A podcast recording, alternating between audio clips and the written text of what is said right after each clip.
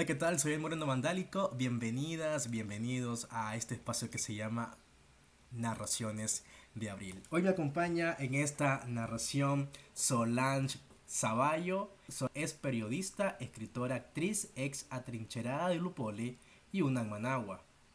Y es perseguida política de Daniel Ortega y Rosario Murillo y actualmente cursa estudio de maestría fuera del país. Bienvenida Solange. Hola Moreno Vandale, muchas gracias por la invitación. Eh, Solange, me gustaría que nos contara a todos tu experiencia desde el activismo político, si lo hacía antes del 18 de abril o lo comenzaste en la convulsión socioeconómica y política del 2018.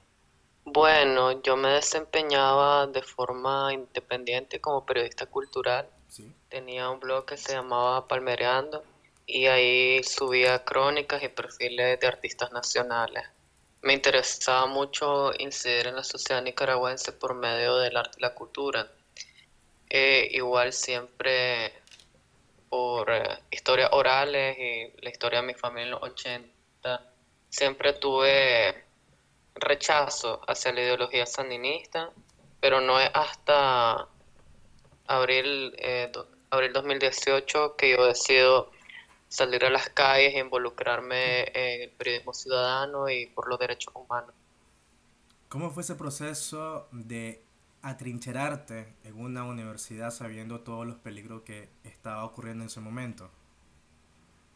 Bueno, yo al inicio tenía miedo de salir a las calles, pero cuando mataron al periodista Ángel Gaona, yo decidí que no podía quedarme encerrada, entonces eh, primero fui a la poli, estuve reportando ahí brevemente hasta que empecé a notar que la lucha estudiantil estaba derivando hacia otras cosas y había muchos infiltrados y muchos eh, pandilleros dentro y bueno, una situación que se descontroló totalmente. Entonces luego se tomaron la UNAM Managua, yo era estudiante de la UNAM Managua estaba cursando el cuarto año de lengua y literatura hispánica. Entonces estuve ahí dos semanas haciendo periodismo ciudadano en redes sociales, eh, cubriendo hasta ah, pues que surgieron problemas porque habían personas que no estaban de acuerdo con mi cobertura sin censura. Entonces tuve que retirarme porque me amenazaron con asaltarme. Así que... ¿A dónde fue eso? ¿Dentro de la universidad? Sí, dentro de la UNAM Managua. Previamente ya me habían amenazado dentro de Lupoli, el, el tal Viper, que de hecho yo fui la primera periodista que habló de eso. Pero los medios de comunicación. La primera amenaza las tuviste dentro de la UNAM Managua por los chavalos atrincherados. Mm, primero fue amenazada dentro de Lupoli por el tal Viper. Ajá. Y, después me amenazaron dentro de la UNAM Managua con asaltarme eh, el, bueno, varios que estaban atrincherados ahí, pero principalmente Sergio Beteta, que de hecho era trabajador de, de los canales del Poder Ciudadano y también ejerció actos de violencia y asaltos en la UNAM Managua, que ahora me da risa porque lo ponen como que es un héroe nacional, pero en realidad es Sergio era una persona muy nociva. Sí, el que salió con la bandera ahí en las calles a, a quemar una llanta que se lo llevaron preso. Entonces, cuando vos recibiste las primeras amenazas dentro del UNAM, ¿qué hiciste? ¿Te fuiste? Eh, ¿Te resististe a estar adentro? ¿Qué pasó? Pues inicialmente me resistí porque yo conocía a varios de los chavalos que estaban dentro, pues entonces eh, yo dije que me iba a retirar porque Sergio Beteta me estaba amenazando con que me iba a robar mi celular, que me lo iba a confiscar según él. Y yo estaba en ese momento con mi pareja, que es fotógrafo, y pues fuimos a uno de los internados donde teníamos nuestras cosas en ese momento teníamos una aplicación en el celular que funcionaba como radio entre los atrincherados y escuchamos que dieron como orden de que nos retuvieran, principalmente a mí. Entonces tuvimos que escapar del UNAM brincándonos la malla y luego nos metimos en un cauce para salir por la colonia Miguel Bonilla. Entonces ya no pude volver. Ay, me prohibieron cruzar por la calle por órdenes de este tal Sergio Beteta, que era como en su mente loca el comandante de, de varias personas que estaban dentro de la universidad que no eran estudiantes y que de hecho eran fuerzas eh, que desestabilizaban, ¿verdad? La verdad era lucha estudiantil, eran personas violentas y, y sí era complicado, pues porque había ciertos grupos de estudiantes legítimos que querían hacer las cosas por la vía cívica, otras personas infiltradas que eran violentas y pues había mucho, como muchos bandos dentro de las universidades, pues, pero ya no pude seguir cubriendo como quería y luego quedé contacto, en contacto con algunos porque yo me escondí en una casa de la Miguel Bonilla un tiempo, pero ya luego eh, no se pudo pues continuar con, con eso. Es interesante de que narré estos hechos porque no se cuentan, casi no salen a la luz y es positivo también al mismo tiempo en la memoria histórica de que tal vez también salga la otra cara de la moneda. Quiere decir, Solange, que desde ese momento vos fuiste perseguida política, filtraron tu identidad? ¿Qué pasó? ¿Por qué el gobierno te perseguía a vos? Bueno, me perseguían en dos bandos.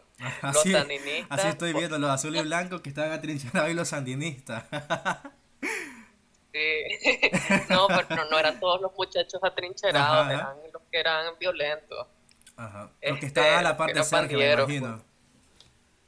Entonces, mira, como yo hacía ese periodismo ciudadano, eh, pues obviamente el frente me fichó y además era estudiante de la UNAM Managua. Entonces, ya después del, ataque terrorista del Día de las Madres, yo decidí que era momento en que nos ocultáramos, eh, pues que mi pareja y yo nos escondiéramos, pero eventualmente la policía se dio cuenta eh, en dónde estábamos viviendo, en la casa de seguridad también, y unos días antes de partir al exilio, yo entré al entorno virtual de la UNAM Managua y me di cuenta que me habían expulsado. Entonces, de por sí, pues ya, ya estábamos decididos a partir, ya estábamos eh, recopilando todos nuestros documentos de identidad y las cosas necesarias para no salir así sin nada. Pero ya al darme cuenta que había sido expulsada era como prácticamente una sentencia de, de muerte o de ser presa política, porque andaban cazando a todos los estudiantes de la UNAM lo andaban expulsando. Entonces, en ese momento ya pues como que sentí todo el peso de la represión. De por sí yo ya había tenido problemas con el frente por, por una nota amarillista de Canal 10 en donde dije que el Estado era una mierda y los medios de comunicación del Poder Ciudadano me acosaron increíblemente. Entonces ellos ya me tenían fichada de antes. Pero ya después con esto de apoyar la toma de la universidad. Recuerdo que algunos medios sí, del Poder Ciudadano sacaron tu imagen y la usaron de hacer una campaña sucia, sí lo recuerdo bastante bien de los medios de, la comunidad y la familia. Entonces decidiste irte del país, fue balazo, ¿cómo fue? Pues este yo me fui exiliada con mi pareja a Guatemala nos fuimos solo con 100 dólares en una casa de campaña porque no conocíamos absolutamente a nadie y nuestro plan era dormir en la calle. Afortunadamente él tenía una amistad en Alemania que llamó a, Estados Unidos y de Estados Unidos llamaron a Guatemala y ahí nos recibió una familia. Y estuvimos viviendo seis meses en Guatemala, así en condiciones eh, de pobreza extrema, recibiendo la solidaridad tanto de la comunidad nicaragüense en Guatemala como, como de los guatemaltecos, nos trataron súper bien. Eventualmente nos fuimos a Holanda para hacer una obra de teatro sobre los presos políticos que se llamaba Canal Chipote y vivimos abuso laboral de parte de Yeca Teatro, en particular del director Mixarria, que lo denuncié por cierto. Y en todo ese proceso yo estaba aplicando a una beca para estudiantes en riesgo aquí en Noruega porque había sido expulsada, entonces pues miré la oportunidad y apliqué. Pero fue un proceso que duró como un año. Entonces así estuve pues viajando en ese tiempo y esperando pues que procesaran esto. Eh, obtuviste la beca, te fuiste para allá. Sí. Eh, ¿Sentiste que bajó el gas de la persecución o sentí o presentí de que esto se volvía a Nicaragua, te vuelven a perseguir, te vuelven a, a como decimos nicaragüenses, a joderte? Definitivamente que me echarían presa o probablemente me asesinarían. Si no me matan los sandinistas, serían estas disque fuerza de oposición pandillera, porque yo no he dejado de ejercer periodismo independiente desde que me fui. De hecho, publiqué un, un video con un testimonio de un muchacho de la Alianza Cívica en donde hablaba que él fue torturado por el Viper y otras personas dentro de los poli, y fue un gran escándalo, y los sandinistas lo tomaron como para hacer una contracampaña de que la lucha estudiantil dentro de los recintos tomados nunca fue legítima, más mi intención en realidad era denunciar que hubo irregularidades, porque eso en mi opinión es lo que hace el periodismo imparcial y realmente independiente. Además de que yo no, nunca acepté pues como eh, ser pagada por ninguna organización, entonces siempre hubo como mucha polémica alrededor de, mi persona por decir las cosas de esa forma. Así que, ah, y desde Noruega pues también he continuado haciendo periodismo, actualmente soy periodista en República 18 y en Radio Latinoamérica de Oslo. Y yo continúo denunciando al régimen desde mis redes sociales y también en mi tesis de maestría estoy retomando la lucha de los exiliados desde el ciberactivismo. Mi tesis se llama Ciberactivismo de comunidades nicaragüenses en España como reacción a la insurrección de abril 2018. Así que desde toda trinchera y desde todo espacio que me ha sido posible, yo continúo denunciando al régimen y también siendo crítica de la oposición. Así que no, no puedo regresar. Hablando de la oposición, ¿cómo mira el panorama de la elección? Ya tenemos una reforma que nos metieron a huevo y ahora tenemos una oposición dividida. ¿Cuál es el mensaje que le das a los nicaragüenses? Siempre a las personas que invito le hago este, esta misma reflexión, que cuál es el mensaje que le da a los nicaragüenses ante este año 2021 que estamos con las elecciones ya de cara. Pues mi opinión personal personal es de que eso es una gran payasada y es un circo que ha montado la oposición porque se ha visto. Incluso la, la gente, el mismo pueblo ha sido testigo de todos sus pleitos internos, cómo han relegado las demandas de justicia del, de las madres de abril, por ejemplo, cómo han relegado los presos políticos que son los protagonistas en realidad y las primeras personas que sufrieron en carne propia los atropellos, cómo se han olvidado los exiliados que aunque estemos fuera seguimos mandando dinero y aportando a la economía del país.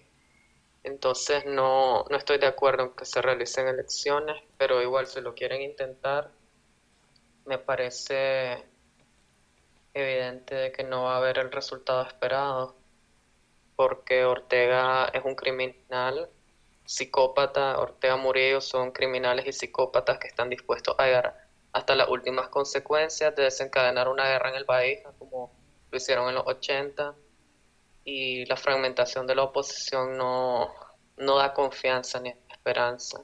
Y mi mensaje para los nicaragüenses es que no importa qué tan duro se ponga la situación, no dejen de estudiar y no dejen de buscar cómo emprender. Y que de ser posible, si son jóvenes o, o siempre han soñado con viajar, que apliquen a becas en el extranjero y que se vayan de ahí. Ya después pueden volver a Nicaragua a aportar con mucho más conocimiento, siendo ciudadanos globales, o bien pueden optar por quedarse en otro país si se sienten más cómodos de esa forma. En mi caso yo estoy aprendiendo noruego y estoy optando por quedarme a este lado del mundo para seguirme formando y seguir eh, apoyando la lucha desde una trinchera internacional.